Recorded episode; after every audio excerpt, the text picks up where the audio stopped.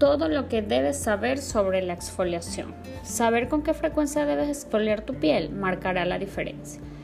La exfoliación es uno de los pasos más importantes a la hora de cuidar nuestra piel, pero en muchas ocasiones no sabemos cómo o cuántas veces debemos hacerla para que ayude a la piel y por el contrario no acabe dañándose. Debemos exfoliar la piel con precaución, ya que aunque en principio la exfoliación ayuda a quitar las células muertas de la piel, también si no lo hacemos con cuidado podemos eliminar sustancias beneficiosas que se encuentran en la misma como los lípidos, aceites esenciales o proteínas. En cuanto a la frecuencia de la exfoliación, recomendamos primero saber qué tipo de piel tenemos, puesto que de esto depende cuántas veces debemos hacerlo. Si tu piel es grasa y resistente, puedes hacerte una exfoliación suave con frecuencia.